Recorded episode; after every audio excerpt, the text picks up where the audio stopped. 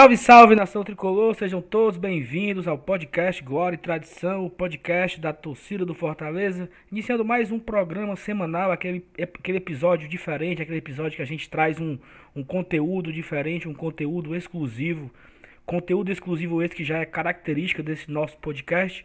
Hoje com um convidado super especial para debater um assunto de muito interesse da torcida. A torcida tem muita curiosidade com, com esse tema, é um, um tema até de, de dar orgulho para todo o tricolor. E esse programa promete muito e também falaremos no final do programa um pouco sobre esse jogo do Atlético Mineiro. E aí, Thaís, beleza? Boa noite. Boa noite, Saulinho. Mais um programa, muita satisfação de estar participando. É de fato, esse assunto que a gente vai conversar hoje, eu não vou entregar logo, não, vou deixar para quando você apresentar o convidado, ele tem sido muito, muito pedido nas nossas redes sociais. É algo que eu mesmo tenho muito interesse, acredito que vocês que estão aqui na nossa mesa virtual comigo também. Então, eu acredito que, que esse programa tem, tem tudo para ser um sucesso. Salve, salve. É isso. E aí, Benício? Show de bola, beleza? Boa noite. Legal, boa noite. Estamos aqui mais uma vez né, para conversar sobre o Fortaleza, com mais um assunto interessante que a torcida do Fortaleza vai achar muito bacana. E como você já falou, é um assunto que é, que é do interesse de todo mundo, né? É, é daquelas, a gente vai falar sobre aquelas contratações que ficam para eternidade, né? Vocês vão entender o porquê. Exatamente. É, e assim, para mim que eu já participei do clube algumas, algumas vezes de ajudar e assim a gente às vezes a gente ia lá para frente do PC vender uma rifa para comprar uma televisão para um quarto ou fazer uma coisa desse tipo. Muito me orgulha ver a forma que o clube trabalha hoje a questão do seu patrimônio. E temos na frente dessas obras do PC, dessa, dessa construção desse centro de excelência, o engenheiro é, Daniel Levi, também administrador então, Daniel, seja bem-vindo ao Glória e Tradição, que a gente possa ter um, um, papo aqui interessante, legal, esclarecedor, né? A gente vai ter muitas curiosidades a tirar com você. Então, muito obrigado pela sua disponibilidade e seja bem-vindo aqui ao nosso podcast. Fala, Saulo, é, amigos que compõem o, o podcast. É, primeiro, uma satisfação, né? Estou à disposição aí de vocês. É um prazer, foi um prazer estudar com você lá na, na Unifor. A gente trocou muita ideia, sofremos muito com aquele professor lá, né? Isso mesmo. E...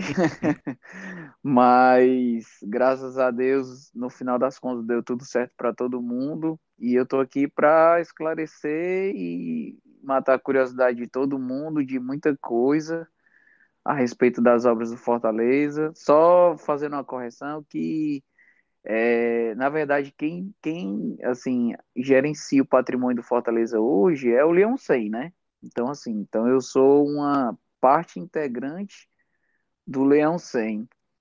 E eu costumo dizer que eu acho que eu sou o único funcionário do mundo que tem 2 milhões de patrões. Porque todo mundo me pergunta, cara, assim, eu acho que meu telefone é um dos é um dos que, que todo mundo tem, eu estou em vários grupos, todo mundo me pergunta como é que tá as coisas no Fortaleza, e é uma maneira que, eu, que a gente tem de esclarecer para outro tipo de público, né? Para uma vertente diferente, e eu estou à disposição de vocês. Pode ficarem à vontade. Show de bola, Daniel. E como você falou aí, né, a de 2015, cara, foi, foi muito legal, porque a gente fez um, o último, última cadeira da faculdade ali para o TCC, e a gente inventa de arrumar um professor canalense. É, um, um, dos maiores, né? Porque o cara era diretor financeiro do Ceará, então era um cara que tava por dentro ali. Mas também foi muito prazeroso é, a gente, na, na, na aula pós-Cassiano ali, tirar o couro dele. foi muito legal. Foi assim. Eu tava, eu tava lembrando disso hoje, assim, porque eu até pensei em comentar aqui, né? Porque. Mas vale a pena, né? Foi cara? sensacional, Mas, cara. Foi sensacional. Mas, Saulo, cara, eu vou te falar uma coisa. Aquele, aquele professor da gente, que acho que a gente não, não deve citar o nome e tal, mas ele é uma peça integrante fundamental lá no nosso rival. Mas ele me incentivou. Ele, ele me incentivou a fazer aquilo que não se deve fazer com a torcida e não se deve tratar um clube. Eu acho que ele, ele foi ele foi um cara assim que, que me ensinou a, a não fazer muita coisa, entendeu? Então, assim, eu, eu me inspiro. Hoje o Fortaleza é o que é, está sendo o que está sendo por conta de pessoas que pensam de forma diferente da, da, da forma dele de pensar, né? E eu tenho muito orgulho disso, de uma gestão nova como a do Marcelo. A gente, nós, a gente olha assim o nosso corpo de diretores e vê ali pelo menos 70, 60% de pessoas jovens, né? Pessoal com, com a idade ali de, de 35, 40 anos, fazendo a gestão de um clube centenário como Fortaleza, pegando aí a, a fase do Luiz Eduardo, que foi quando eu entrei no Fortaleza. E aí a gente conseguiu levar o Fortaleza hoje, né? Final do mês de outubro, mês abençoado do nosso aniversário, centésimo primeiro aniversário e estando na décima segunda posição. Eu particularmente vislumbro uma pré uma, uma sul-americana, sonho assim raramente com uma pré-libertadores. Homem, pelo amor Não de vou- Deus. Mas Torcedores, Mas eu- calma. Essa é mas pior que eu, eu, viu? mas eu sonho, cara. Mas eu sonho porque o que a gente faz dentro do Fortaleza, o trabalho que a gente faz, não é um trabalho só de permanência, entendeu? Não é um trabalho de se contentar. Lógico que a gente fica na primeira divisão, a gente fica muito feliz, a gente fica muito empolgado, né? Mas a gente sempre quer mais. Fortaleza hoje são, nós somos quase em 300 funcionários. Fortaleza tem 11 lojas oficiais. Nós estamos em todos os principais pontos da cidade e regiões metropolitanas. Temos uma loja conceito, temos produtos a preços populares, temos produtos a preços mais mais elevados, temos assim uma um leque de, de, de opções para torcedor de produtos licenciados, temos uma folha em dia, temos uma estrutura que realmente me dá orgulho de fazer parte desse projeto, né? Porque, como eu te falo, eu não estou sozinho, estou com vocês, estou com a torcida, estou com, com uma diretoria que, que me dá carta branca para fazer as coisas acontecerem. E, assim, é, é prazeroso, cara. É muito prazeroso. Trabalhar no Fortaleza hoje é motivo de alegria, assim. Graças a Deus que as coisas estão dando certo e a bola está entrando. Mas vem cá, Daniel, deixa eu só te fazer uma pergunta. Tu já se matriculou no curso espanhol? Ah, Pelo amor de Deus, não, não, Ó, não, ó, não me matriculei ainda, porque por incrível que pareça, Thaís, assim, é, eu vou contar mais ou menos como foi que eu cheguei no Fortaleza. É, eu cheguei através do Luiz Eduardo, né, naquela gestão turbulenta da saída do Jorge e na chegada do grupo gestor, e eu cheguei com o Rolim, o Rolim Machado, né, que todos, acho que todos vocês conhecem, é o nosso vice-presidente, e aí ele me chamou para fazer parte da, da comissão de obras que até então o Fortaleza não tinha. O Fortaleza era, era um clube que chegava um presidente, uma metodologia de, de obras, que muitas vezes o presidente, o, o diretor de patrimônio era um médico, era um administrador, era um advogado e nunca era um engenheiro, nunca era um gestor de obras, e então assim o Fortaleza era um clube sem direcionamento. E dentro de uma filosofia administrativa, né, a gente procurou implementar. Então, dentro do Conselho Deliberativo foi criada a comissão de obras, e a primeira comissão de obras foi formada pelo Hernani Gugel, pelo professor Átila Roriz e pelo próprio Rolim. Então, como o Átila e o, o Hernani eles são da área da educação, então o Rolim me chamou para compor, junto com o Rodrigo Monteiro, que hoje é o nosso diretor de patrimônio, compor a comissão de obras, que hoje, dentro da comissão de obras, né, que é o braço da comissão de obras, o Leão Sem, que tem como presidente o Gildo. E as ações que a gente faz para arrecadar dinheiro para fazer as obras parte da Leão 100, que é paralelo à comissão de obras. Então, assim, é um conjunto de pessoas e de fatores que fazem com que a engrenagem do Fortaleza do patrimônio avance, entendeu? Então, eu cheguei em 2017 na gestão do Luiz Eduardo e peguei o Fortaleza, nós pegamos o Fortaleza, assim, um cara de Série C. Toda vez que eu converso com o Luiz Eduardo, a gente, a gente conversa muito, a gente troca muita ideia sobre como Fortaleza tem evoluído. E um fato marcante para mim, dentro dessa, dessa minha passagem pelo Fortaleza, foi o dia que o, o hino do Fortaleza completou 60 anos e nós estávamos na Série C. As arquibancadas totalmente deterioradas, um gramado que tinha sete tipos de grama diferentes, um, um, um clube que tinha o abatimento de uma Série C na cara de, de funcionários, entendeu? Que estavam atrasados, né? Porque infelizmente a gente não podia, naquele tempo, honrar com os nossos compromissos. Então, assim, foi realmente foram, foram dias difíceis, mas aos poucos a, as coisas foram, foram se encaixando, né? Primeiramente, a gente conseguiu pôr os funcionários em dia, depois a gente começou a partir por um plano de obras. E esse plano de obras dura até hoje, ele tem pelo menos aí uns 5, 6 anos para frente aí de, de ações, de transformar o Fortaleza. Eu não vou dizer, eu não vou ser presunçoso como o presidente rival dizer que nós vamos ser o maior do Nordeste. Mas eu digo que a gente vai ser um dos grandes do Brasil. Entendeu? Então, assim, uma, é, essa é a nossa intenção, esse é o nosso trabalho e é o que a gente vai fazer se Deus quiser. Massa demais, massa demais.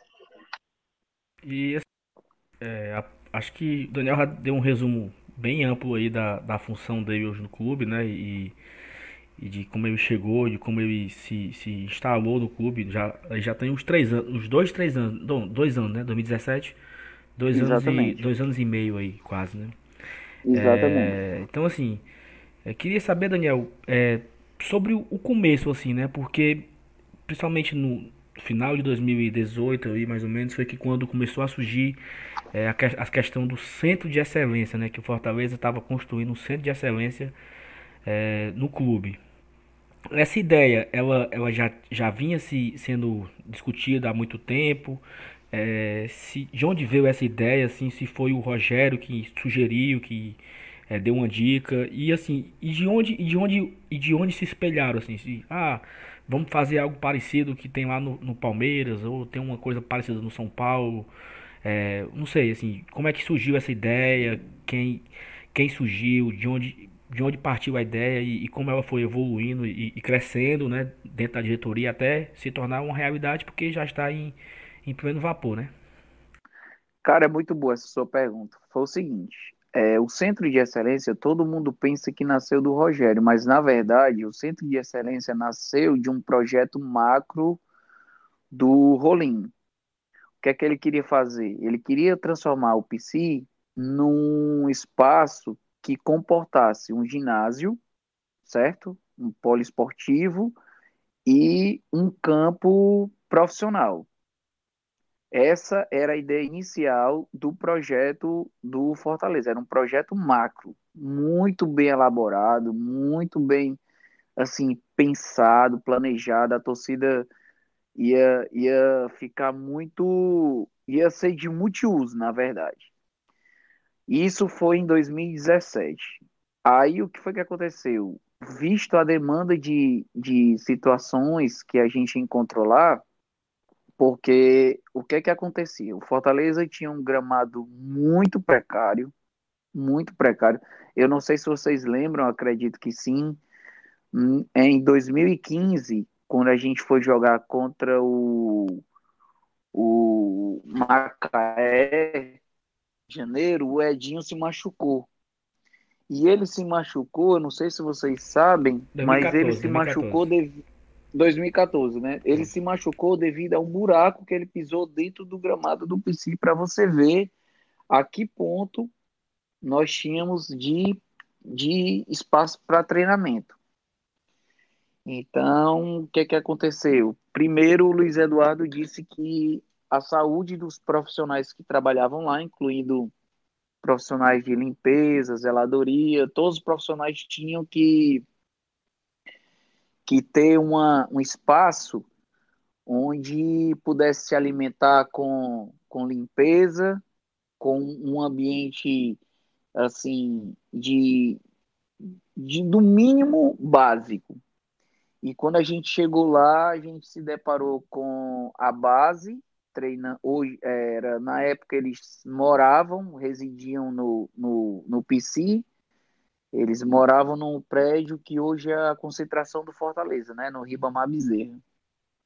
E cara eu te confesso que era completamente insalubre. Entendeu? Então assim era de realmente de você não acreditar naquilo que você estava vendo. E aí a gente começou a fazer. Começamos a, primeiramente, a gente fez um projeto, nós contratamos uma empresa, essa empresa ela lançou um projeto e aí baseado nesse projeto a gente reconstruiu o que hoje é a concentração do Fortaleza. Hoje o Fortaleza se concentra lá. Fortaleza até antes de 2017 gastava 16 mil reais por jogo só por concentração. Eram dois dias de concentração lá no Porto da Aldeia e aí eles e aí o clube passou a gerir esse gasto com outras situações. Então a gente começou reformando os quartos, todos com móveis projetados, com internet, com chuveiro de água aquecida, de água fria, todos com ar-condicionado, suítes que não deixam a desejar nenhuma concentração do Brasil. É, assim, uma curiosidade que eu vou contar para vocês, que assim, o Saulo, você me tem nas redes sociais, né, Saulo? Você vê que a minha rede social, acho que ela é um, uma ampliação do do Fortaleza, né? Sim porque lá eu, eu abri mão da minha, da minha vida pessoal para colocar mais as, as coisas profissionais, porque o que o torcedor me cobra muito, sabe? Então, assim, então eu abri mão da, do meu perfil pessoal para ser um institucional. Mas quinta-feira passada eu recebi o Vasco da Gama lá no PC, ninguém sabe disso. E eu conversei muito com o Vanderlei Luxemburgo e mostrei as obras para ele e ele até falou, rapaz, o Vasco ele está com um projeto de fazer um CT e já iniciamos nós através de uma vaquinha virtual. O Vasco está arrecadando. O projeto do Vasco é de é, na faixa de 4 milhões de reais. Eles já arrecadaram 2 milhões e meio através dessa vaquinha virtual. E aí eu mostrei para ele as obras, mostrei para ele as nossas instalações e ele pegou e disse: é uma, eu me arrependo muito de não ter de não ter solicitado a diretoria de Fortaleza para ficar para ficar é, hospedado aqui, porque aqui supre toda a minha necessidade. E olhe que você ouvir isso de um treinador que passou pelo Real Madrid, passou pelo Flamengo, hoje está no Vasco, passou por vários outros clubes assim do Brasil, passou pelo Palmeiras para mim, como profissional, foi muito gratificante. Entendeu? Então, assim, hoje nós temos um gramado top de linha. O gramado do Fortaleza hoje tem a grama que vai ser usada na Copa do Catar. A irrigação é a irrigação que vai ser usada na Copa do Catar. A drenagem é uma drenagem que foi feita por profissionais que fizeram o Allianz Parque o único que não tem a mesma drenagem do Fortaleza é a Arena do Corinthians. Porque a Arena do Corinthians ela é feita por sucção. Você, o, a medida que a chuva cai, é disparado um sistema e através de uma drenagem é, é, de bombeamento, a água é, é, sugada para os canos de drenagem e aí ela é experdida, né? Ela sai por, por dutos. Então, o único estádio da América Latina que não tem a mesma drenagem do Fortaleza é o estádio do Corinthians. Então, assim, nós não devemos nada a nenhuma arena do Brasil. Nós não devemos nada a nenhum clube do Brasil se tratando de gramado. Aí a gente vem para a parte estrutural. Tra... Quando o Rogério chegou no Fortaleza em 2018, nós tínhamos ainda um campo muito defasado. E aí o que é que ele pediu? Ele pediu para que no período que, no... que treinasse no CT, nós recuperássemos de forma emergencial e, de, e, com, e com qualidade o campo do psico profissional. E foi isso que foi feito.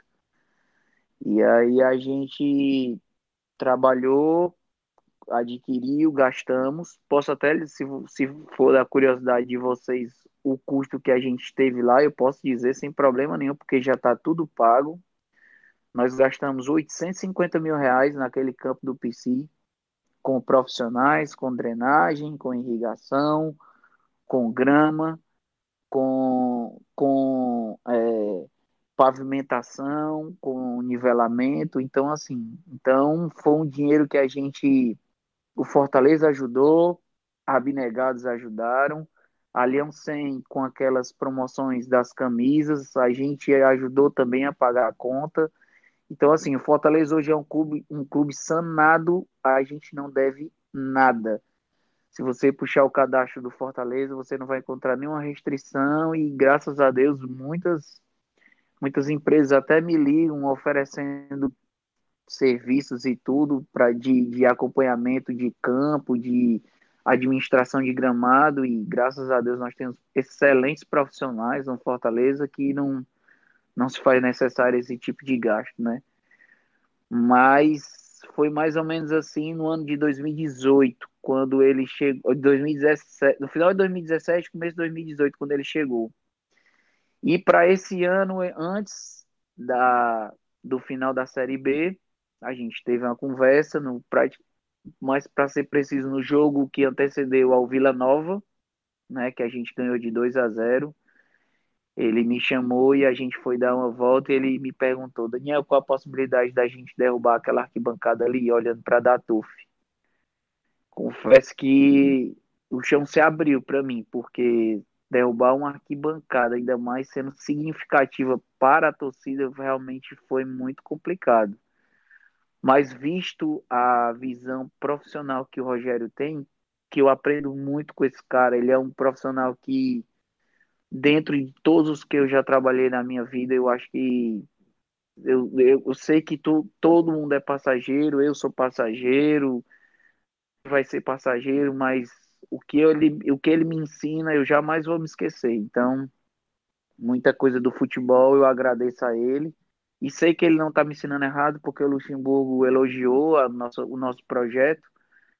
E, e, de, e nos direcionou a seguir o que ele estava dizendo, no caso Rogério, que é uma pessoa muito, cara muito dedicado, muito profissional, é um cara que, que tem a admiração de todos dentro do Fortaleza, inclusive atletas, profissionais de todas as áreas. E aí ele pegou e projetou, junto com o nosso arquiteto, Daci, ele projetou o Centro de Excelência por que não fazer um centro de excelência onde os profissionais possam é, usar com qualidade e a gente levar e nós levarmos a base para o CT. E aí coincidiu do acidente do Flamengo, daquele infeliz acidente lá na, no, Ninho do, no Ninho do Urubu, onde os adolescentes chegaram a falecer e hoje o Fortaleza está completamente regular. Representei o Fortaleza no Corpo de Bombeiros. Hoje o Fortaleza porta de todos os alvarás, porta de todas as situações anti-incêndio, brigada de incêndio, extintores, tudo, tudo, tudo que você pode imaginar de um grande clube que tem responsabilidade com adolescentes, o Fortaleza tem. Fortaleza tem assistente social, Fortaleza dá amparo educacional aos adolescentes que moram em Maracanaú. Fortaleza tem uma nutricionista para eles, assim como tem para os profissionais. Então, a visão do Fortaleza hoje é uma visão profissional. Por isso que eu digo a vocês, sonhar com permanecer, a gente sonha porque é um passo de cada vez, mas eu almejo um Fortaleza muito maior. Maior porque nós somos e temos condição de ser maior. A gente não precisa blasfemar, ir para a imprensa para botar pirulito na boca de torcedor, porque a gente não precisa disso, os números estão aí, o Fortaleza tem quase 30 mil sócios adimplentes, tem uma das maiores médias de público do Brasil, é um clube que todos os clubes de fora que vêm jogar contra o nosso rival têm a opção de ir para outros cantos, treinar no PV, treinar no próprio Castelão, mas preferem as instalações do Fortaleza, e eu acho que isso fala por si. Eu acho que o trabalho que a gente faz lá, que a diretoria executiva, o conselho deliberativo, o conselho fiscal, o conselho de ética, sabe assim, é o Fortaleza hoje ele é um, um, um conjunto que anda pelo mesmo caminho. É um conjunto de situações que comungam do mesmo do mesmo lado. Hoje a gente não vê o Fortaleza com, com rachaduras, com com divisões. Então, assim, tudo isso faz com que o crescimento seja não só patrimonial, né, que é a minha área, mas como administrativo também. Você, como administrador de empresa, sabe que se a gente não tiver um bom plano de negócios, a gente tende a falir. E o Fortaleza, ele é um clube que está na mídia com crescimento vertical porque ele tem um plano de negócio. Ele tem, ele sabe onde ele quer chegar. O Marcelo Paes é um excelente gestor, é um cara que tem a minha admiração, é um cara novo, né? Eu acho que o Marcelo, se não me engano, tem 37 anos, 36 anos, é um gestor novo, e é isso que faz o Fortaleza ter sucesso. Acho que são ideias novas, pessoas novas, e que a gente, quando passar, que nós somos passageiros, né? Depois outras pessoas vão assumir, que assumam com essa mesma ideia. Ideia de gestão, ideia de, de é, é, fazer com que o Fortaleza se transforme ainda mais. Entendeu? Então, assim, é mais ou menos por aí o que, o, o que a gente pensa, o que a gente traça do Fortaleza. Legal, Daniel. Eu queria só, assim, primeiro te agradecer demais por todas as informações que tu está dando para a gente. É, inclusive, tu já de antemão respondendo algumas das dúvidas que a gente ia ter, é muito bacana e esclarecedor mesmo. Eu tenho uma curiosidade de saber se o projeto ele foi inspirado em algum ou alguns centros de treinamento específicos, seja aqui no Brasil ou, ou fora. Porque o próprio Sim. Rogério, né, ele foi à Europa, ele conheceu a estrutura de alguns times lá e tal. E aí eu ia perguntar se foi inspirado em algum ou alguns centros de treinamento específicos e se sim, quais foram esses centros de treinamento? Atlético Paranaense e o Palmeiras. O nosso, o nosso vestiário, ele é cópia fidedigna do vestiário do Palmeiras. Se você botar no Google e, e der uma pesquisada lá, você vai ver mais ou menos o que a gente está fazendo lá no PC lá no, no nosso centro de excelência em termos de vestiário, só que com as cores do Fortaleza. Mas o, o Atlético Paranaense e o Palmeiras foram os dois clubes que eu estudei para a gente desenvolver o, o, o, o nosso centro de treinamento. Legal. E, Daniel, é, é, na, você falou anteriormente que que ainda tem mais uns 5 ou 6 anos pela frente aí de. Sim. Pois é. Nesse período aí tem, tem alguma coisa a mais, alguma coisa mais que está previsto para ser construído, além do que já está sendo? E, e daqui até lá, o, o que que tem assim para ser entregue? Assim, por exemplo, ano que vem, daqui a dois anos, tem alguma coisa já prevista para concluir? O Fortaleza, a partir da gestão do, do Marcelo Paes, ele vai ter frequentes melhorias patrimoniais. A princípio, nós vamos entregar, até o final do ano, nós vamos entregar o Centro de Excelência, né? Após o Centro de Excelência, e se Deus quiser a nossa permanência na Série A, nós vamos partir para a parte dos alojamentos. Lá no Fortaleza, vocês conhecem bem, nós temos dois grandes prédios, dois grandes blocos. Nós temos o Hotel Ribamar Bezerra, que é onde o time se concentra, e nós temos o alojamento Otônio Diniz. O alojamento Otônio Diniz, ele, ele comporta 11 quartos, sendo dois banheiros coletivos. O que, é que a gente pretende fazer? Pretende eliminar os banheiros coletivos e transformar os quartos em suítes. Nós vamos avançar mais ou menos dois metros à frente, fazer um anexo, transformar em suítes e aí entregar mais uma fase de obras para o Fortaleza. Após a gente entregar essa fase, nós vamos fazer a parte de, de, de convivência.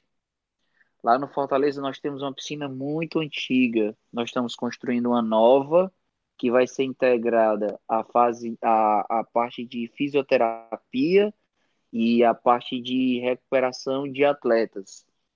Então nós, nós iremos ter quatro tanques de crioterapia, né? Para quem não sabe o que é crioterapia, são tanques onde de mais ou menos 1,20m, 1,30m de profundidade, que o atleta, que o, o, o, o fisioterapeuta ele compõe de gelo, e aí você faz aquela recomposição através de temperaturas altas, e nós vamos ter duas jacuzzis, cada qual de oito lugares, né? Para que o atleta faça, um, por exemplo, uma viagem desgastante como foi essa, o Fortaleza passou agora sete dias fora, não é isso? Então, quando ele volte, ele faça um treino regenerativo. E aí, dentro desse, dentro desse espaço de excelência do Fortaleza, o atleta tenha todo, todo o suporte de, de, de recuperação muscular dentro do próprio clube. Ele não precisa sair de lá para nada. Após essa, essa fase dos hotéis, nós vamos fazer a parte de ampliação de refeitório. Nós temos um projeto de um refeitório para 120 lugares. Nós temos uma, um, tia, um, um, um auditório para 60 lugares também, certo? Falando da parte da frente, nós temos ainda a parte do, daquela entrada, ainda temos a parte dos museus, do, do museu, que está para ser entregue já, os troféus já estão sendo restaurados. Já recebi 71 unidades, só para quem para quem não sabe, o Fortaleza possui 398 troféus. Então, foram todos restaurados. Todos, todos foram restaurados, desde vôlei a hóquei, a futebol feminino, ao futebol profissional. Aquela taça a Taça Norte-Nordeste, os dois vice-campeonatos brasileiros que a gente teve, 63, 68, se não me engano. Então, assim, todos foram restaurados, todos vão ser inseridos no museu e todos vão ter a, a visitação pública, né? Do torcedor que for visitar o Fortaleza. Então, tudo isso faz parte de um processo que leva tempo, leva dinheiro e leva também a participação do torcedor dentro desse contexto. Com certeza. Ô, Daniel, deixa eu só tirar uma dúvida contigo. No caso, tu falou que o centro de excelência, então, fica pronto até o final do ano, é isso? Exatamente. O e que o que gente... compõe especificamente o que tu chama de centro de excelência? Já que tu falou do hotel, a parte da, do, enfim, dos refeitórios, a parte, o que é que constitui especificamente o centro de excelência? Pronto, o centro de excelência ele vai compor é, sala de fisioterapia nova, uma piscina aquecida, né? Daniel, Ela, Daniel, Daniel, Daniel, só, só te interrompendo aqui. Aquela, aquela parte ali que, que era abaixo da antiga, das antigas cabinas de rádio ali, no, no meio do campo. Tudo isso, Exatamente. tudo isso que tu tá falando é ali, né? Exatamente. Tudo isso é lá. Tudo isso é lá. Então, assim, lá a gente, nós vamos instalar centros médicos, né? A sala de fisioterapia, é, tanques de crioterapia, jacuzzis, uma piscina integrada também a isso aí, a uma nova academia e vestiários, rouparia e também centro de suplementação. Por que centro de suplementação? Porque o atleta ele não vai precisar sair do gramado de treino para se suplementar. Ela, ela vai ter uma parte recuada que o atleta vai poder chegar lá, fazer a suplementação e voltar para o gramado, ou suple, fazer a suplementação e deixar na rouparia o, o seu equipamento de treino e tomar seu banho, e ir para a sala de imprensa e fazer o que bem entender. Mas vai ser feito tudo dentro do circuito de treino, onde o treinador tem a visão de 360 graus. De onde ele estiver, ele vai estar tá visualizando o, o que o atleta vai estar tá fazendo, entendeu? Então, assim, ele pode, ele pode, eu não, assim, eu não sei se vocês têm visitado o PC frequentemente, mas nós temos dois, três espaços de treino. Nós temos um campo 120 por 80, nós temos um campo 40 por 20 e nós temos outro campo 60 por 30. Hoje o PC tem três campos de treinamento, com dimensões diferentes, para atividades diferentes, para é, é, trabalhos diferentes, onde o treinador ele tem a visão de tudo que está acontecendo. Esse é a, a, visão que a gente tem do futebol, essa é a visão que o Rogério nos ensinou e que ele quer deixar como legado para as próximas gerações do, do nosso clube, né? Rapaz, então assim, eu acho bom você acordar amanhã cedo, porque tem muita coisa para fazer até o final do ano, né, mancha? É, Temos sim, é muita coisa. obra aí até o fim do ano. E Daniel, assim, é, cara, tá. muito, muito legal tudo isso, né? Assim, eu falei no começo da, da gravação que teve uma época que a gente fazia uma rifazinha ali pra, pra comprar uma televisão, pra comprar um, um frigobar. Eu lembro que em 2014 o Fortaleza no, na, quando ele não subiu, né, em 2013.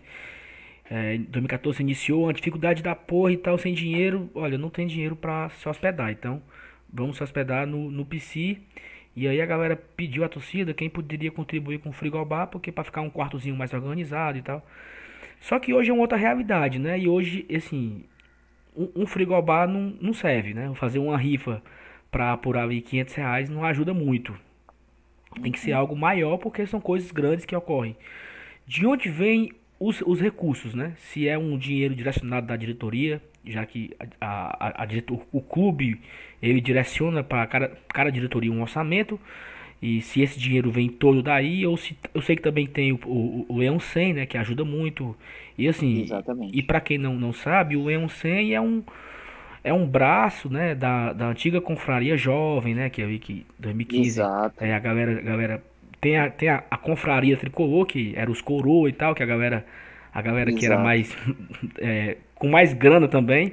E tinha a uhum. Confraria Jovem, que tinha como principal intuito ajudar o patrimônio do clube. Eu participei da Confraria Jovem do seu, do seu início ali em 2015, a gente conseguiu. Muitas... A Confraria Jovem, ela foi muito voltada à fachada.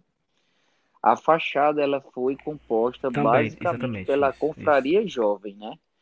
O, os recursos que, que, que nós somamos para, por exemplo, para reformar o hotel, são de pessoas abnegadas do clube, né? Hoje o Fortaleza ele ele tem a eu até convido a todos vocês, faço questão de mostrar todas as instalações do Fortaleza.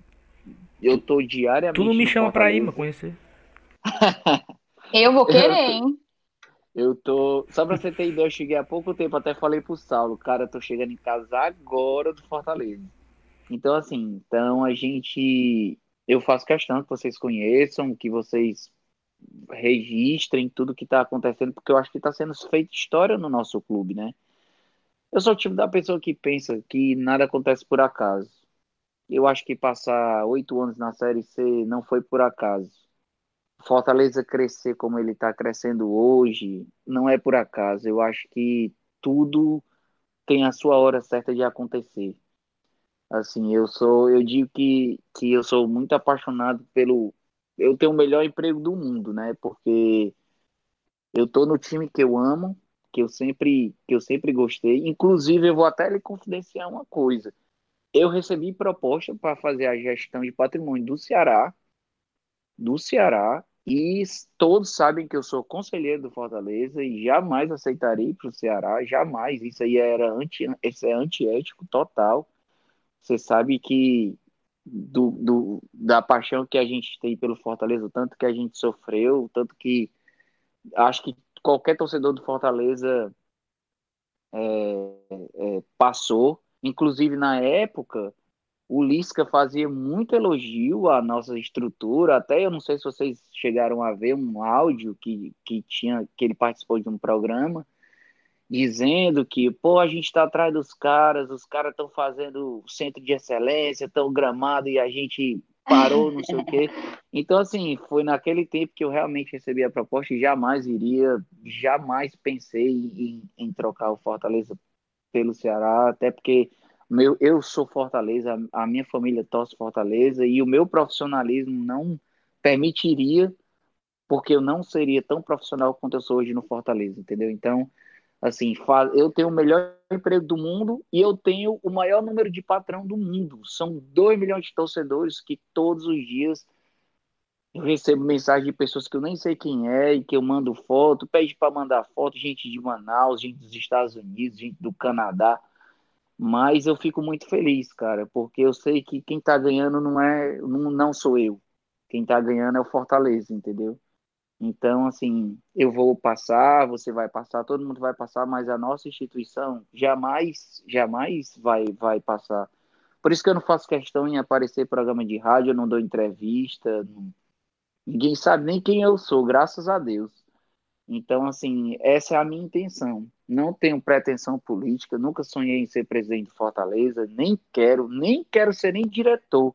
Esse ano, ano, no ano de eleição, eu causou um mal-estar porque eu não aceitei ser diretor de patrimônio, mas eu tenho o prazer de ajudar o meu clube, de ajudar o meu amigo que é diretor de patrimônio, que é o Rodrigo, e ajudar o Rolim, que é um amigo, é um companheiro, eu aprendo muito com ele, com o Marcelo Paes, com o Desidério, com o Germano, com todos que fazem Fortaleza. Eu acho que o Fortaleza é uma grande família que tem seus altos e baixos, mas que tem tudo tudo para ir para uma Sul-Americana, tem tudo sim para ir para uma pré-Libertadores, tem tudo para se manter anos e anos na primeira divisão, com o pé no chão, sem exagero, com uma folha que possa ser paga em dia, com funcionários que trabalham, todos os funcionários do Fortaleza têm crachá, recebe fardamento, tem as suas tarefas diárias, se você chegar para um funcionário amanhã, o que é que você vai fazer hoje? Ele sabe o que ele vai fazer.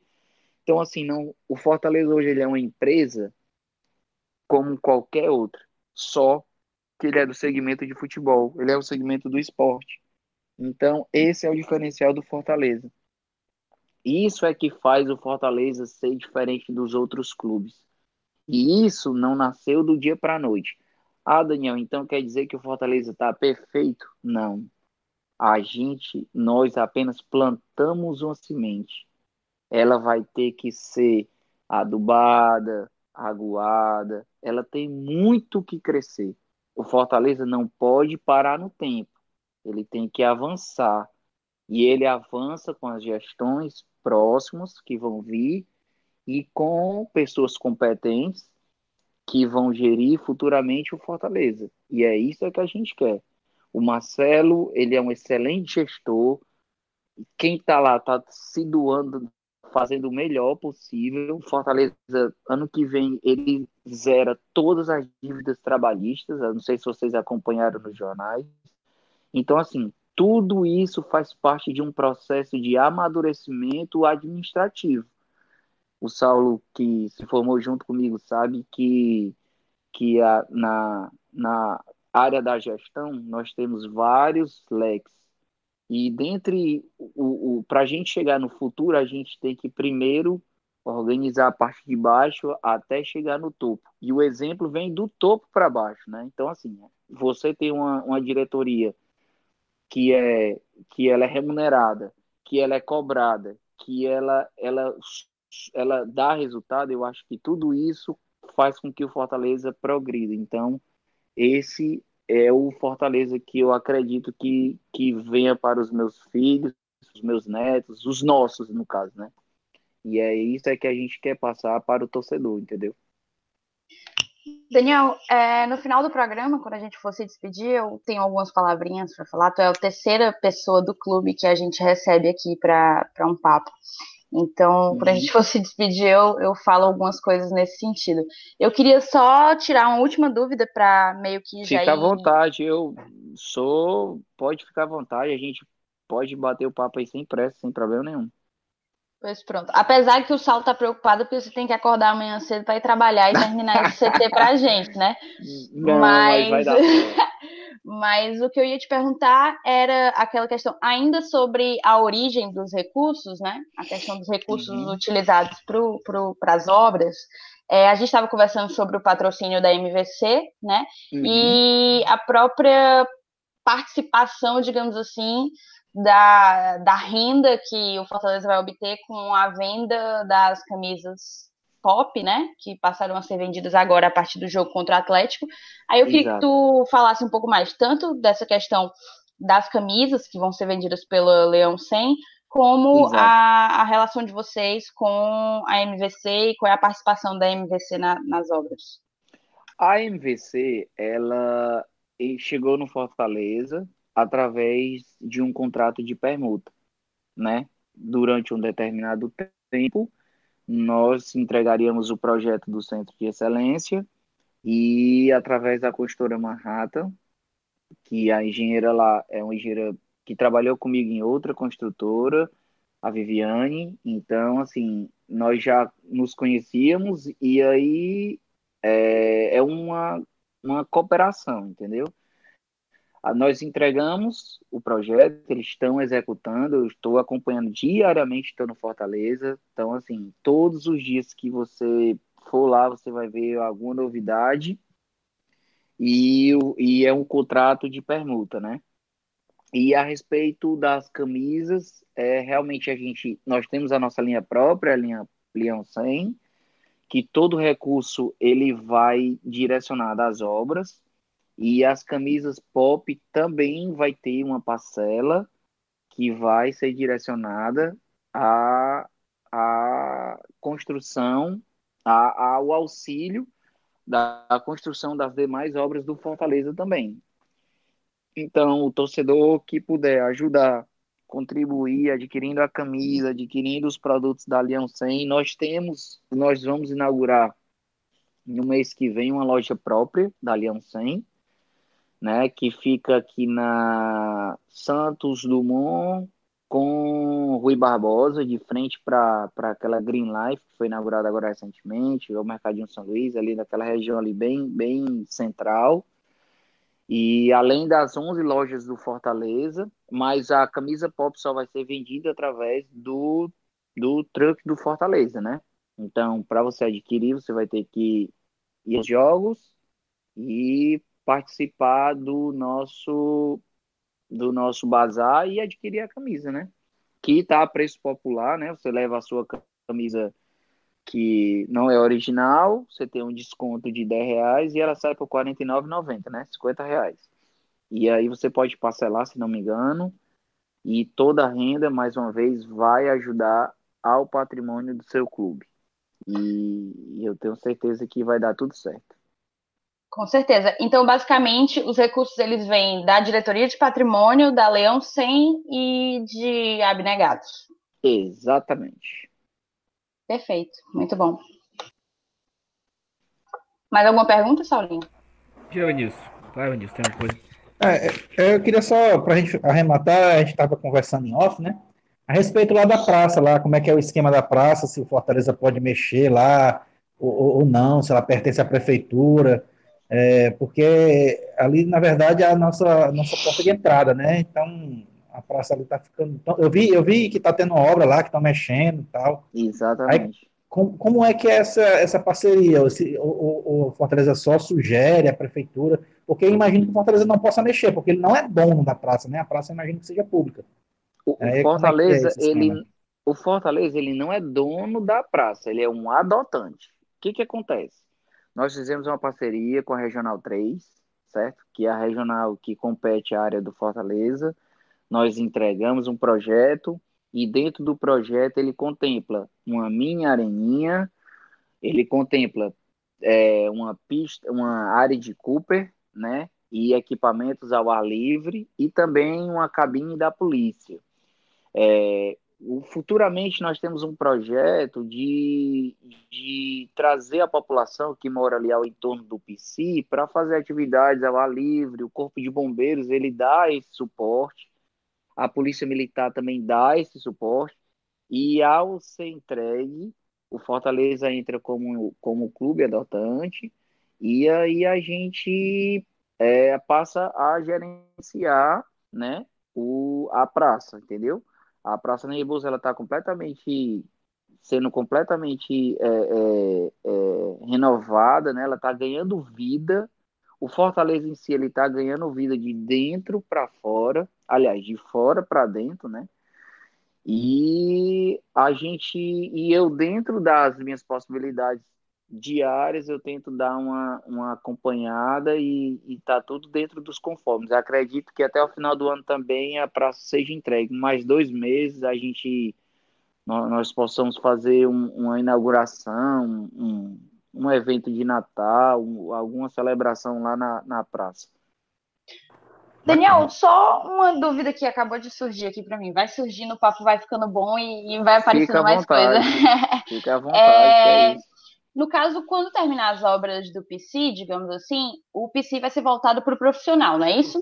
Exatamente. E o CT Ribamar Bezerra permanecerá para os trabalhos da, da categoria de base. Exatamente. Existe alguma pretensão, algum planejamento, algum projeto para que, terminadas as obras no Centro de Excelência, é, o Fortaleza, enfim, faça algo, é, enfim, construa algo no CT Ribamar Bezerra para a base? Pois é, essa pergunta é muito boa, porque no final de 2018, começo de 2019, o Rogério pediu para que a gente fizesse uma reestruturação do CT até o dia 3 de janeiro, data da representação desse ano. E foi feito. Nós fizemos uma academia. Eu não sei se vocês acompanharam a, as imagens. Eu acho que o clube deve ter divulgado. Não, às vezes assim foge o controle da gente de tanta coisa, mas a gente fez uma academia sensacional. Os equipamentos são de primeiro mundo, certo? São da Rigueto. Não sei que não sei se vocês conhecem a, a, essa marca, mas é uma marca que que tem muita qualidade no, no eixo Rio e São Paulo e o eixo Sul também, porque o Curitiba também usa dessa marca. E nós fizemos uma academia nova. Nós fizemos também uma reestruturação dos quartos. Todos os quartos são, são é, de, é, comporta dois atletas com cama de casal.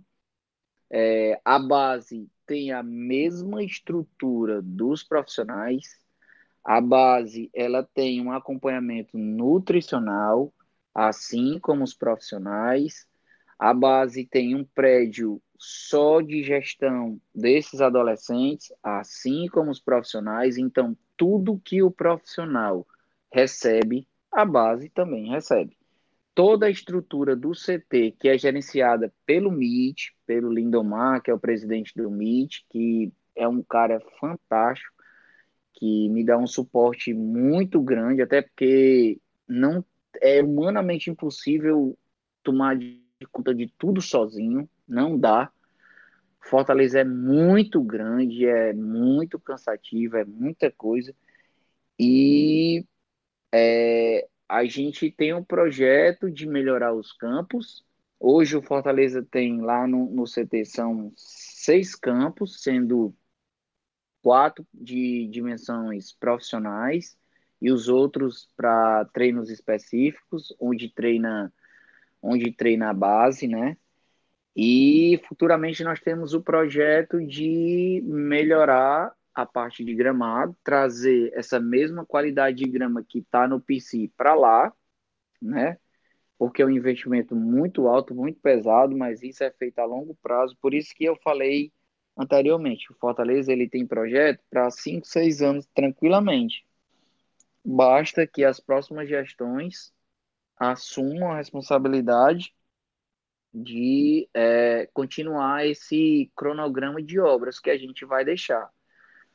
Né? Então, o CT ele, ele tem a nossa atenção, ele tem a manutenção diária, ele requer um tempo, ele requer uma, uma demanda que financeira alta, porque são muitos atletas da base, são muitos adolescentes que, que precisam de, de cuidados, de, de atenção. Você sabe que adolescente é um negócio complicado. E aí a gente nós, nós temos também é, é, fiscais, temos assistente social, temos todo um amparo psicológico também para eles. E aí a gente quer trabalhar nesse sentido. Quer formar o atleta, mas antes de formar o atleta, quer formar o cidadão.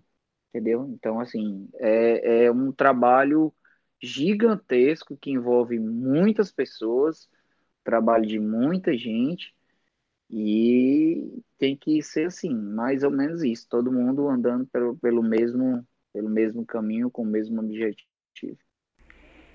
Daniel, cara, eu queria, assim, para encerrar, porque se a gente deixar aqui, a gente conversa por três horas, eu tenho, não tendo dúvida.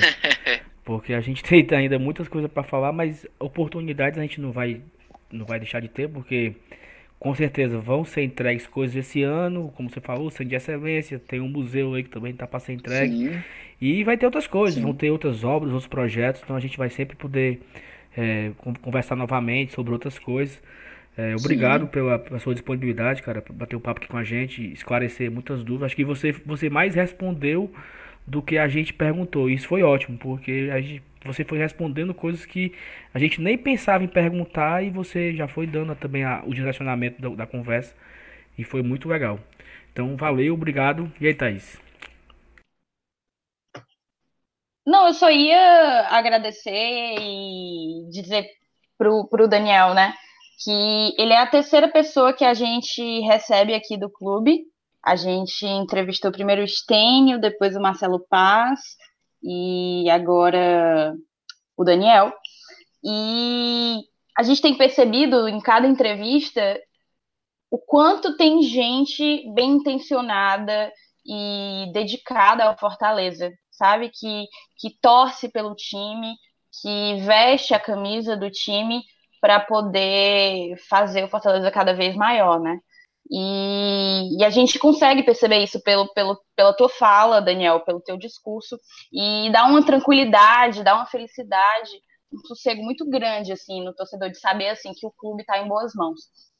Então, é muito bacana saber que por detrás de tudo isso que a gente está vendo, quer dizer, tanto para receber os elogios como para receber as críticas, geralmente a galera direciona a diretoria, né? Mas por Sim. trás dessa diretoria tem muitos gerentes, tem muitos funcionários e muita gente, enfim, dedicando tudo, dando tudo de si para o Fortaleza, pro Fortaleza chegar ao lugar que ele verdadeiramente merece, que é entre os grandes do, do Brasil. Então, muito obrigada pela tua participação aqui com a gente. Eu adorei todas as dúvidas que tu sanou e que a gente tenha outras oportunidades de, de trocar ideia. Thaís, tem, tem um, um só para resumir o que você está falando agora, tem um livro que, que foi escrito por um, um CEO do Barcelona, eu acho que hoje ele é CEO do Manchester City, ou, ou, ou foi, que esse livro é até uma palestra que o Marcelo Paes dá é, por aí pelo Brasil, que se chama A Bola Não Entra Por Acaso. Não entra por acaso, então, assim, Exatamente. É, não, Exatamente. Nada é por acaso, né? O Fortaleza não conquistou três títulos em, em, no último ano, que vai completar agora em novembro, o primeiro desses três títulos, e se tudo der certo, a gente permanecer na Série A, não é por acaso, não é uma coisa que é no bambo. Ah, vamos botar para jogar aqui, a bola entrou, não é.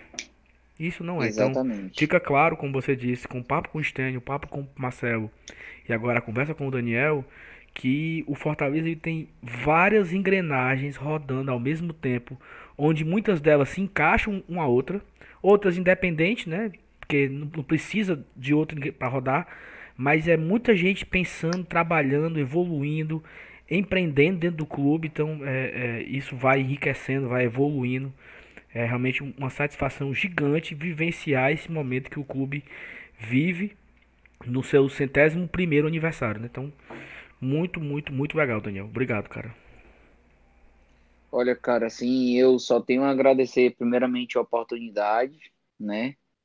E dizer que eu fico muito feliz, Salim, você conduzir esse, esse programa junto com, com os seus amigos e informar a torcida do Fortaleza através de uma plataforma que não deixa de ser nova, né? Eu acho que até isso faz parte do contexto de evolução do Fortaleza, né? Quem diria que em 2015 a gente na faculdade iria falar em podcast, né? Então, a gente, assim. A gente falava em mata-mata, né? Pois exatamente. O nosso foco era o mata-mata, Ave Maria. Hoje a gente fala em, pro, em projeção de Sul-Americana, hoje a gente fala em projeção de crescimento estrutural, hoje a gente fala em, em outras plataformas de comunicação de, de, informar o torcedor, aquele torcedor que passa o dia trabalhando e que é apaixonado, que paga o sócio torcedor e que muitas vezes pergunta, pô, o que é que está acontecendo? O meu dinheiro está indo para onde? O que é que está o que é que tá acontecendo? Né? Então, assim, então são coisas que a gente, que eu particularmente tenho muito prazer em informar. É assim, você me conhece, você sabe que eu não sou uma pessoa de me expor, não apareço em programa, não dou entrevista, não escuto programas assim, de, de, de rádios, assim. Vocês muitas vezes são meus companheiros de trabalho, de até a, o PC, escuto vocês através do, do, do aplicativo, mas assim, é, eu procuro evitar, assim, eu não sou de, de, de me expor. O Saulo me conhece porque a gente estudou junto, a gente se formou junto. E eu não sou de frequentar as festas do clube nem nada, porque meu negócio é dentro do clube para dar resultado. Eu acho que isso eu aprendi com o Rogério. O Rogério me ensinou a ser assim. É assim, é, primeiro vem o trabalho e segundo vem o trabalho. Então, assim, a gente tenta fazer o melhor, se doa para fazer o melhor, tenta ser o mais profissional possível, mesmo que a paixão fale mais alto. Dia de jogos, assim, a gente tenta segurar a onda, tenta, é, sabe, assim, abraçar a causa de torcedor, mas logicamente o, o, amor fala mais alto, mas acima de tudo, durante de segunda a sexta-feira, no horário de trabalho, eu sou profissional e é lá que eu gosto, é lá que eu gosto de ter resultado e gosto de ser cobrado, entendeu? Então, assim, tem uma equipe gigantesca que trabalha comigo, tem um, uma diretoria que me apoia, que gosta do meu trabalho, que confia no meu trabalho, vocês também, com, com o nosso bate-papo aqui. Estou à disposição sempre que vocês precisarem. Rapaz, a gente precisa atualizar as obras e tudo como é que tá. Eu, eu estou à disposição de vocês. O Saulo tem meu número. Puxa, pode ficar à vontade. Desde o primeiro contato dele, eu já me pus à disposição. Já fiquei à disposição dele. Então, assim, gente, eu desejo sucesso ao programa. Espero que seja o primeiro. Eu sou o terceiro, né? Espero que venham mais e mais e mais e mais pessoas que tragam a mesma filosofia que eu, Sten e o Marcelo que nós trouxemos, que é, eu acho que a gente fala mais ou menos a mesma língua. E eu desejo bastante sucesso a vocês, ao programa, e que o nosso clube ele permaneça dando alegrias. E eu acho que a gente tem muito a crescer. E eu prometo que vou entrar no curso de espanhol para falar espanhol, sim, viu? falar espanhol para a gente poder de ir curtir esse partido da Sul-Americana, pô. Pelo amor Com de certeza. Com certeza. E só fazer uma, uma rápida correção para ser justa. Eu falei que você é o terceiro, mas na verdade você é o quarto. Eu acabei esquecendo do primeiro convidado do clube que a gente teve aqui, que foi o Rubens, o ouvidor, na época que deu problema ah, lá com o claro. check-in e tal. A gente recebeu ele Sim. também. Então, os quatro, com certeza, no, no engrandeceram demais o, o Glória e Tradição. Thaís, e, e, tem muita gente para trazer ainda, sabe? Se, se, der, se tiver tempo de gravar, Ave Maria, porque é muita gente boa pra gente conversar. Tem muito assunto. Muita, tem, tem assunto para falar do jurídico, tem assunto para falar do licenciamento de novo, tem assunto para falar do marketing, tem assunto para falar do futebol, que a gente não trouxe ninguém do futebol aí, então se eu acho que a gente ainda tem muitos programas especiais aí com, com a galera do clube, se Deus quiser. Eu acho que o do futebol agora com essa com esse afunilamento do campeonato vai ser um pouco mais difícil porque eles estão muito focados. Eu não sei se vocês chegaram a assistir os bastidores da vitória, né, da contra o Havaí, mas o Rogério fala que é consciente do cansaço dos atletas, é consciente da situação da gente de, de ser a capital mais distante das outras, então até isso a gente leva até isso a gente leva desvantagem, né? Até nessa situação de logística, jogam a gente para São Paulo, para Brasília, para jogar em Maceió, por exemplo. Então, assim, até isso a gente é prejudicado, né? Mas sem querer síndrome de, de inferioridade, mas já já causando, já já trazendo esse tema, realmente é muito difícil, devido a ter um operador apenas, né, que, que faz essa, essa esse translado do, do, dos clubes.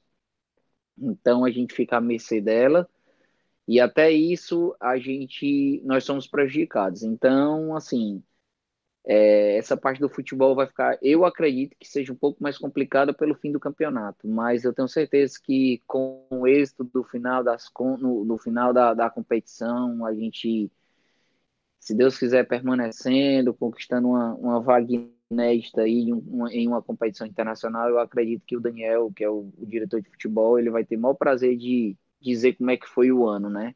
Um ano, se Deus quiser, que vai terminar muito vitorioso e que 2020 venha com e que 2020 venha com alegrias dobradas ou triplicadas, né?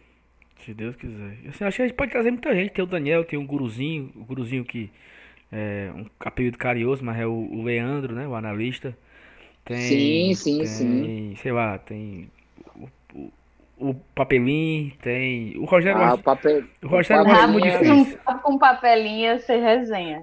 Rapaz, de... o papelinho, cara, eu tenho o prazer de muitas vezes almoçar com papelinho e o cara é sensacional. O papelinho tem muita história de futebol, é muito engraçado. Assim, eu sou um cara que eu não, eu não conheço jogador, não conheço. Aí ele de propósito, ele começa a perguntar, rapaz, o fulano de tal, cicrano, eu mesmo nunca nem ouvi falar nos caras. Aí, rapaz, tá pra vir. Eu, tá pra vir, como é que pode o cara vir se não pode mais nem jogar? Então, assim, então, é, é, ele é um cara muito agradável. Eu tenho certeza que ele, que ele iria participar do programa de vocês e tudo, e não vejo problema nenhum. Eu acho que tudo é o momento certo de acontecer e, e e vai ter esse momento e vocês vão ter muito sucesso e vão conseguir falar com ele sim. Show de bola. É isso. É isso então. Valeu, Daniel. Legal. De verdade. Beleza.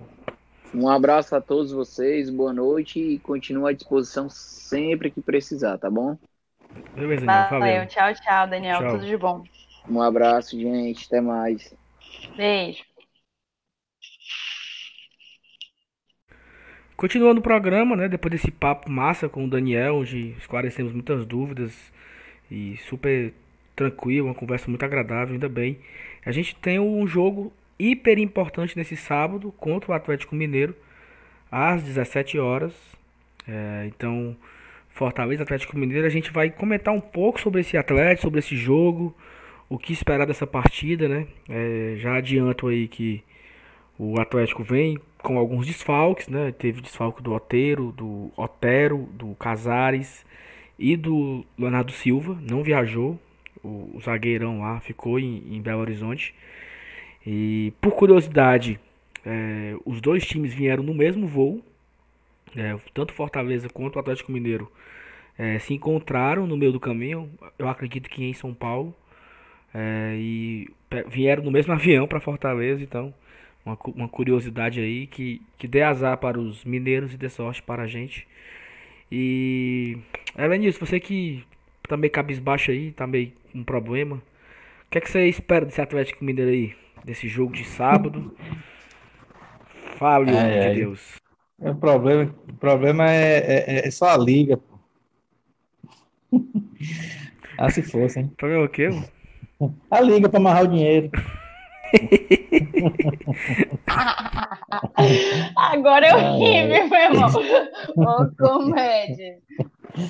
Cara, é...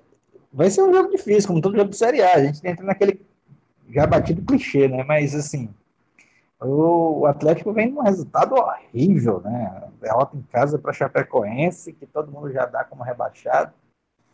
E aí, aí entra naquela tendência de, chegar na briga contra o rebaixamento na, na, reta final. Geralmente, quando isso acontece, é bronca grande, é bronca grande, né? É... E o pior de tudo é que eles têm um, um, rival estadual no meio dessa briga que está que tá tentando uma reação, né? Daqui a três, a três rodadas tem um Atlético Cruzeiro. Então, eu acho que os caras começam a pensar mil coisas, velho. É, eu acho que cabe a gente, como, como é, é, ultimamente o Rogério tem sido o rei da estratégia, eu acho que ele vai armar um esquema legal aí para a gente tentar essa vitória contra o Atlético, aproveitando o momento do Atlético. E a, a circunstância obriga o, o, time mineiro a vir para cima. Né? O, eles, eles entraram ali na nossa zona de turbulência, então eu, cara, eu acho que vai ser um jogo, vai ser um jogo interessante. Aqui no Castelão vai ser um, um jogo provavelmente de casa cheia, né? Eu tô, tô doido para tomar uma cervejinha a dois reais. Não sei se vai ser possível, mas vou torcer para que sim. Mas vai ser, vai ser um jogo, eu acho que vai ser um jogo para lá de interessante. Eu tô bastante animado para esse jogo aí. Lembrando que o check-in foi prorrogado para as 17 horas desta sexta-feira, né? Então dá tempo aí da galera. Bem lembrado, bem lembrado. Exatamente. E. Ia até falar agora uma coisa que tu tava falando, né, Benilson? Eu esqueci, cara. Puta merda. Mas enfim. É, o jogo é importante, sem dúvida. É, Fortaleza tem alguns jogadores voltando, né? Eu acredito que o Rogério deve voltar com pelo menos os dois laterais, Gabriel e Carlinhos, Juninho e Felipe. No mínimo esses quatro aí, esses quatro estão de volta. E aí vai ficar. O Edinho não pode jogar porque é atleta do Atlético Mineiro, então Será, Thaís, se ele vai de Felipe Pires, hein? Rapaz, será? A galera já tá começando a me perseguir no, no, no Twitter dizendo que eu tenho um amor platônico pelo Felipe, mas não é possível que dessa vez, velho. Não é possível, porque se não for Felipe, vai ser Chiesa, né? Acho que vai depender da recuperação do Oswaldo. É, não, tem isso também, mas eu, o, o Rogério até falou na, na entrevista coletiva pós-jogo do Havaí que achava que não ia, não ia poder contar com o Oswaldo, não. Pois é, e assim, o, tava olhando aqui a tabela agora. O Atlético Mineiro, né? Nesse momento o Cruzeiro vai vencendo o Botafogo. A gente sempre grava durante um jogo aí, às vezes o, o Botafogo empata e o que a gente falou aqui não, não serve mais de, de, de bosta nenhuma, mas o Atlético, o Cruzeiro tá vencendo o jogo e tá ficando apenas a três pontos do Atlético. Então assim, é o que o Edilson falou, daqui a três semanas tem, daqui a duas semanas tem um clássico mineiro, como vai ter também um clássico cearense, vai ser no mesmo dia. E o Atlético Mineiro tá ali pertinho do Cruzeiro, então pode ser que um puxa o outro ou um joga o outro, né? Se o Cruzeiro ganhar, pode ultrapassar, se o Atlético vencer, pode empurrar o Cruzeiro, como também tá aqui no nosso, no nosso caso. É, Fortaleza está numa situação mais tranquila, né? 35 pontos ali nesse momento a 6 pontos da zona, que é o nosso a nossa principal meta, a nossa principal. Na verdade, não, é, não, é, não são 6 mais, são 5 pontos, porque o Cruzeiro está vencendo, então o 17 agora é o Fluminense com 30 pontos. Mas 5 pontos, a gente precisa vencer o Atlético. É uma, vai ser uma rodada bem interessante porque Fortaleza pega o Atlético Mineiro, o Ceará pega o Palmeiras, o Fluminense tem um clássico com o Vasco, é, o CSA vai pegar o Atlético Paranaense na ressacada, o Cruzeiro pega o Bahia, que o Bahia parece que parou de ganhar.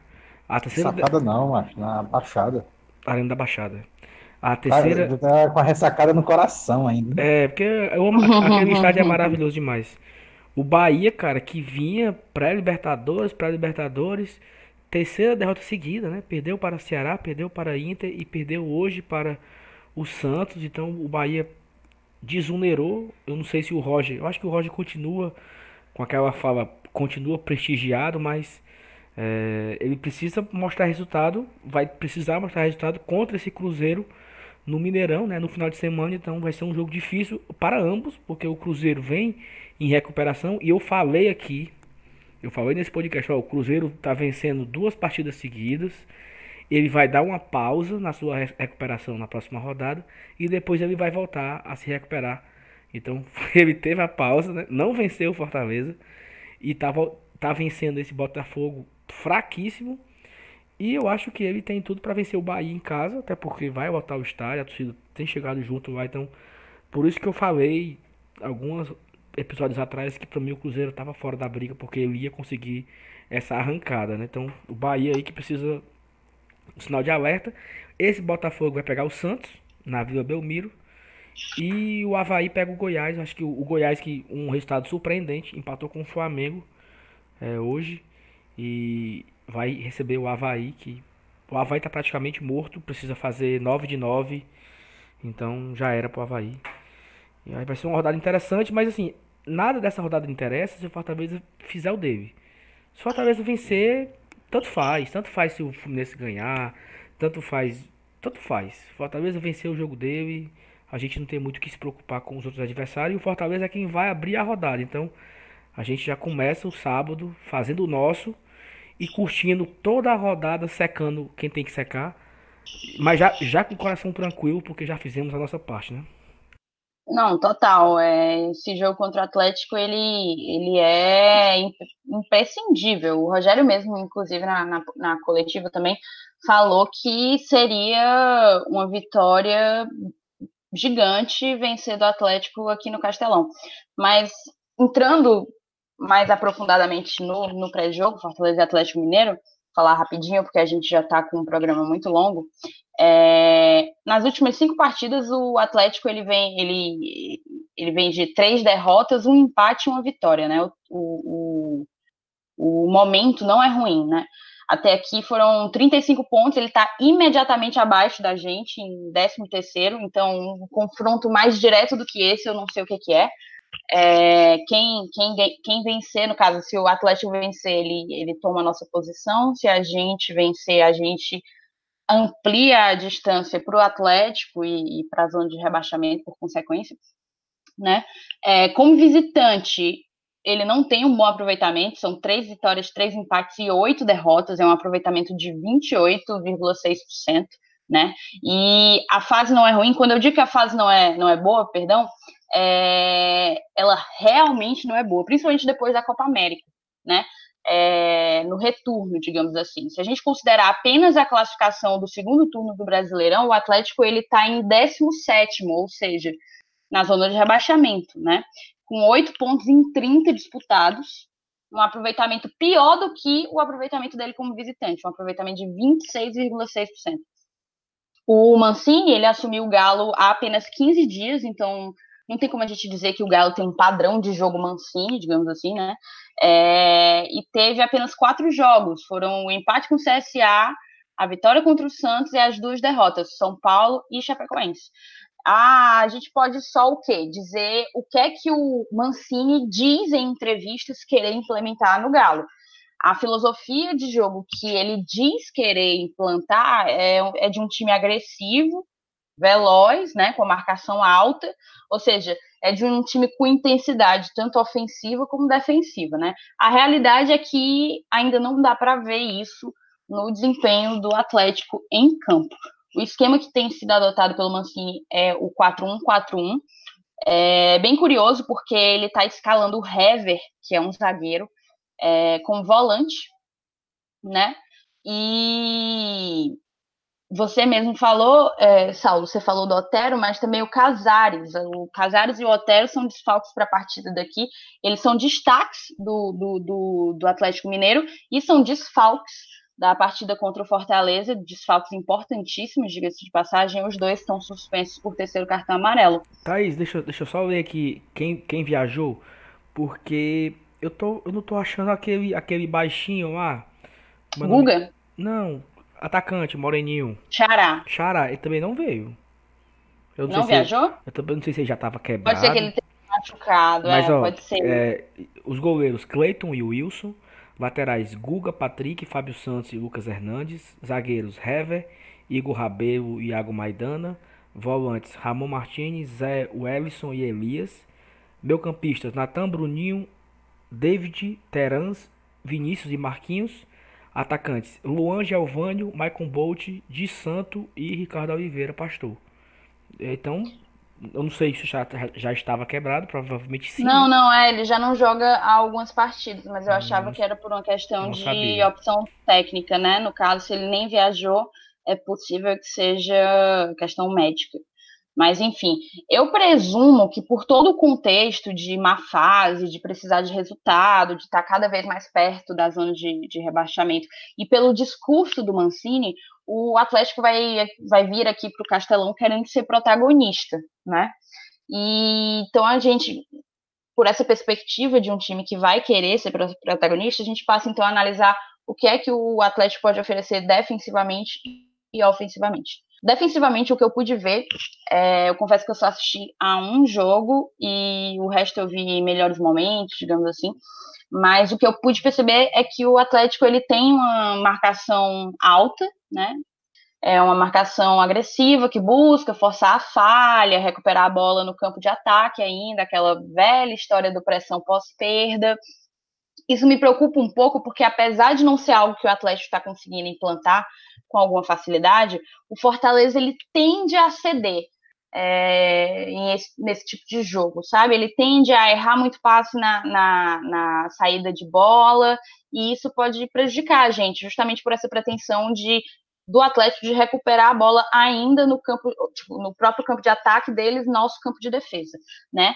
Mas uma coisa que eu também percebi é, enfim, do sistema defensivo do Atlético é que eles jogam com as linhas ainda muito distantes, sabe? É, defendendo. Eu senti uma certa desorganização tática nos lances em que eles sofriam gols.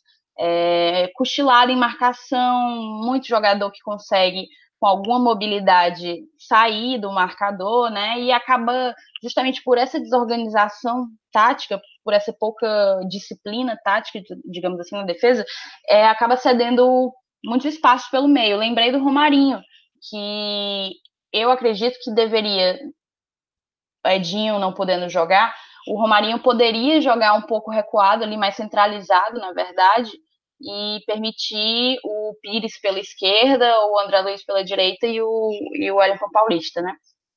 A ver, foi algo que passou pela minha cabeça enquanto eu analisava o, o Atlético. Ofensivamente, ele chega ao ataque em bom número, por quê? Porque a própria formação dele, 4-1-4-1, ele, ele joga com quatro meias e o, a referência que varia entre o Ricardo Oliveira, o pastor, e o de Santo, no caso contra a Chapecoense foi o de Santo, que inclusive perdeu um pênalti.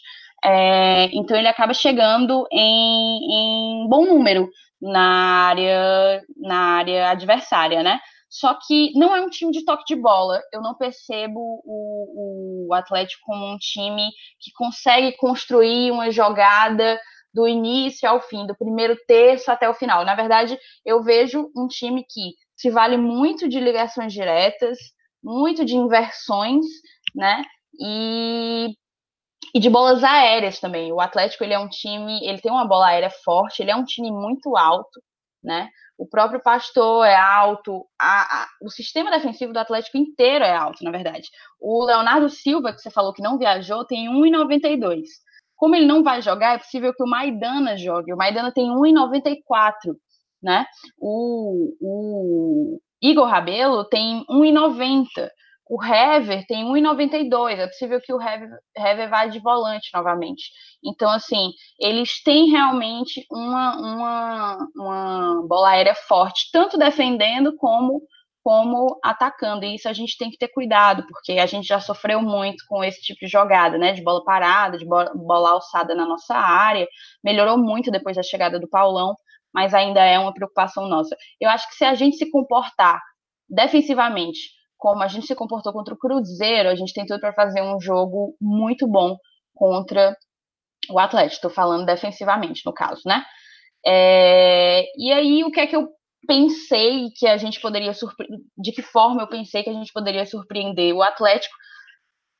Acredito que explorando as laterais, tentando jogar, é, indo até a linha de fundo, algo como a jogada do Bruno Melo com, e que acabou com a finalização e gol do Romarinho, algo daquele estilo. Tentar construir a jogada pela lateral, indo até a linha de fundo e encontrando alguém sem marcação dentro da área. Acho que o, o Atlético vai oportunizar em alguns momentos esse tipo de jogada para gente. Uma outra coisa que eu acho que pode ser explorado é a deficiência de marcação do Guga olhando os últimos jogos do Atlético, eu vi várias falhas de marcação do Guga, inclusive gols que saíram de falhas de marcação do Guga. Então, o Guga ele é o lateral direito do Atlético. No caso, então, se a gente vai jogar, vai ser o quê? Carlinhos e quem o Rogério escolher para jogar pelo lado esquerdo. É, não sei se vai ser Pires, não sei se o Oswaldo vai jogar. Mas, enfim. É, e e eu acho que a gente pode explorar essa deficiência de marcação do Guga para poder, para poder, enfim, se desvencilhar e, e converter em gol, né? É, a gente já falou que os desfalques são provavelmente Oswaldo e Edinho por força contratual. E aí eu vou falar aqui minha sugestão de time, também posso escutar de vocês. É, você provavelmente cornetada, porque a galera já sabe que na minha sugestão de time vai ter Felipe Pires, mas foda-se. É, Felipe Alves, eu não teria problema. Eu, eu prefiro o Tinga, mas eu imagino que vai voltar o Gabriel Dias e eu também não, não acho o fim do mundo, apesar de não gostar da maioria das, do, das performances dele, digamos assim. Eu gostei dele defensivamente, do que ele pôde contribuir defensivamente no jogo contra o Cruzeiro, salvo engano.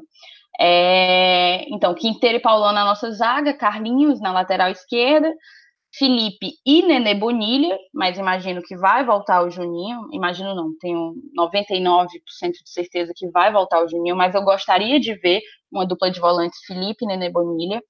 É, Romarinho centralizado, como eu imaginei, Felipe Pires pela esquerda, André pela direita e o Wellington Paulista como nosso nove centroavante. Então é assim que eu imagino que para mim seria a escalação perfeita. Mas e vocês, contra aí? Vai, Benilson que é que você discorda da Thaís? Ah, eu, deixaria o Felipe e Juninho mesmo, os dois volantes, já estão acostumados a jogar. É, eu, eu, eu, deix, eu deixava o Tinga, é, Tinga e Carlinhos, e na frente era Romarinho, Oswaldo se tiver condição de jogo, o Wellington Paulista e André Luiz. Acho que é basicamente o time que ele. Tá, mas e se o Oswaldo não tiver condição de jogo? Aí eu, é o Felipe Pires mesmo, não tem pra onde correr. Não é possível que ele vai botar o Matheus Alessandro de início. Rapaz, não boto minha mão no fogo, não. Cara, eu, assim. se, é que eu também não. Se o Oswaldo não tiver condições, é, significa que o Fortaleza vai só com a conta do chá, né? Assim, pelo menos de atacantes, porque ele vai ter. Não, vai o gigantesco, maravilhoso, incrível e, e super, super decisivo Matheus Alessandro no banco, pô. Não, pois é, mas assim, ele vai ter o Matheus, o Chiesa no banco, até que o Chiesa vem jogando bem.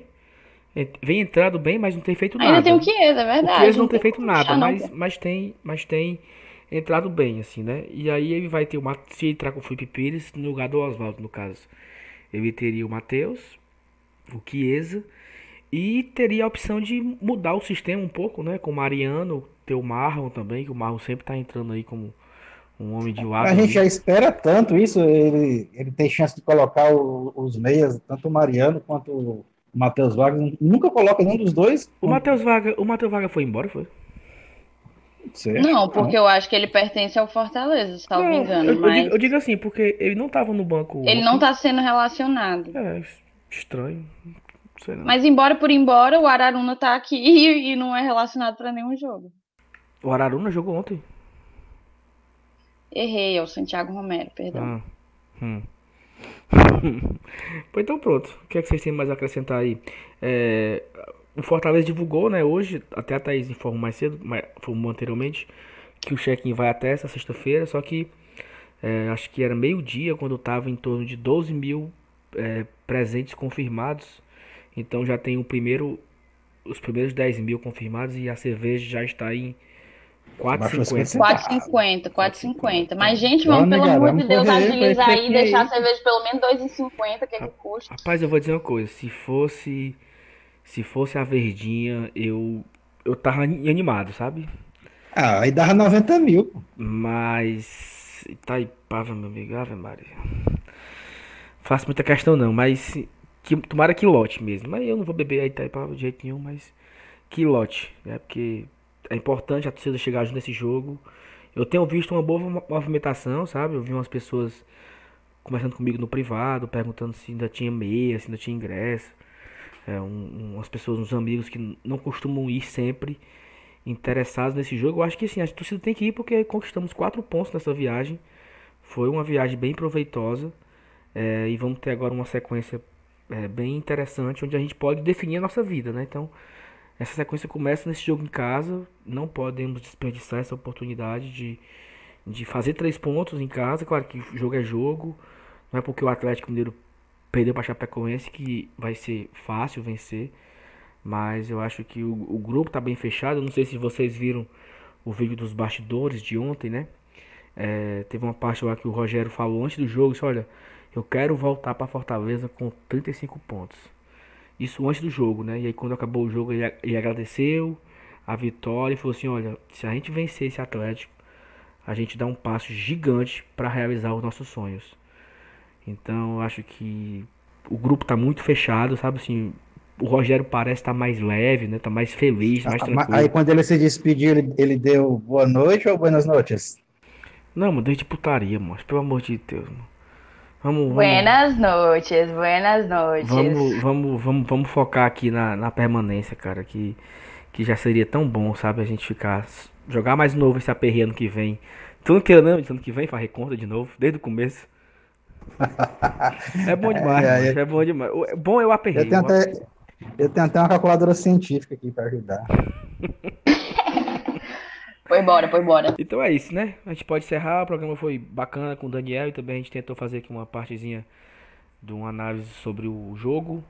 Mas acho que já deu, já tá um, tempo aí um pouco estourado, a gente pede até desculpa. Se você ouviu até aqui é porque você realmente gosta da gente, então muito obrigado que você está nos acompanhando até aqui. Só um minuto, Saulinho. Hum. Vou fazer a chamada de ação, já que você não fez no início. Vou avisar para todo mundo que chegou até aqui, até esse minuto, que já deve estar quase na uma hora e meia aí de programa, para seguir a gente em todas as redes sociais, mandar para todo mundo que você imagina que torce Fortaleza e ainda não conhece Glória e Tradição. Manda para quem sequer conhece o que é podcast, conta para eles o que é podcast. É, e manda o, o, o, link do Glória e Tradição. Segue a gente tanto nas plataformas de streaming como, enfim, Instagram e Twitter, Glória Tradição, arroba Glória Tradição. E a gente agradece, é só dessa forma que a gente vai chegar a, a mais gente. Ah, e uma novidade que a gente postou hoje no Twitter é que a partir de agora a gente também vai estar no YouTube. A gente fez uma parceria com a galera do Bora Leão, e os nossos programas passarão a ser disponibilizados no YouTube também. Apesar de achar muito mais fácil ouvir podcast pelas plataformas de streaming, Spotify, Apple Podcast, Google Podcast, vai ter também a opção do YouTube para quem é convencional, digamos assim. Eu queria falar uma coisa que hoje, assim, eu, eu tava aperreado no trabalho e como eu, eu fico também logado nas redes sociais do Guarda Tradição e chegou uma notificação para mim assim e eu demorei a acreditar que, que era de verdade aquilo ali quando eu fiquei assim assistindo um, umas três vezes. E eu confesso que eu me emocionei muito assim quando eu vi o, o Braulio Bessa correndo na esteira e, e ouvindo lá o podcast durante a, a, a corrida. É, eu não sei se ele tava de putaria, se ele tava atuando, não sei. Claro que não, pô. Não, não, não sei, eu não sei. Mas assim, eu. Ele não... mesmo me respondeu hoje. Eu Falei não, com ele, ele disse que pedi... a Camila ele disse que a Camila, esposa dele, também escuta. Os caras escutam todos os nossos eu programas. Não... E eu aqui falando besteira faz é tempo e os homens escutando. eu não pedi nada a ele e, e, foi totalmente espontâneo, assim. Então, por isso que eu fiquei muito feliz. Eu fiquei muito feliz mesmo, assim. Eu fui almoçar e falando pro pessoal, olha aqui o Braulio Bessa falando aqui, ó, no podcast, não sei o que. O pessoal falou, sim, é, tu vai morrer por isso? Né? E... Mas foi muito legal e assim, é prazeroso a gente conseguir chegar, né, nesse nível de, de debate, as pessoas comentam, olha, tem melhorado a cada episódio, parabéns a vocês. Então a gente fica muito feliz com esse retorno. como a Thaís falou, continue dando esse retorno lá nas redes sociais, é importante pra gente, pra gente continuar evoluindo. Então, obrigado a todos que nos acompanharam até aqui. É, sábado, Fortaleza Atlético Mineiro, na Arena Castelão, às 17 horas. Se faça presente, vá lá incentivar, torcer pelo Leão, porque a gente precisa. É extremamente importante essa vitória, porque aí, no, aí sim nos daria um alívio, um, um respiro para a gente poder ir com calma por essa sequência difícil que vamos ter depois. E acho que a gente vai caminhar a passos largos ao nosso principal objetivo do ano. Tem pós-jogo, não sei se vai ser no sábado ou no domingo, a gente vai ver. Provavelmente no domingo, como sempre, que a gente consegue fazer a análise da rodada, fica até mais tranquilo fazer esse pós-jogo no domingo. Então, obrigado, até a próxima. Valeu! Beijo, Braulio. Um cheiro no cangote, no seu e no da Camila, para não ter confusão. Beijo, saudações tricolores. Valeu, um abraço. Valeu, um abraço, valeu.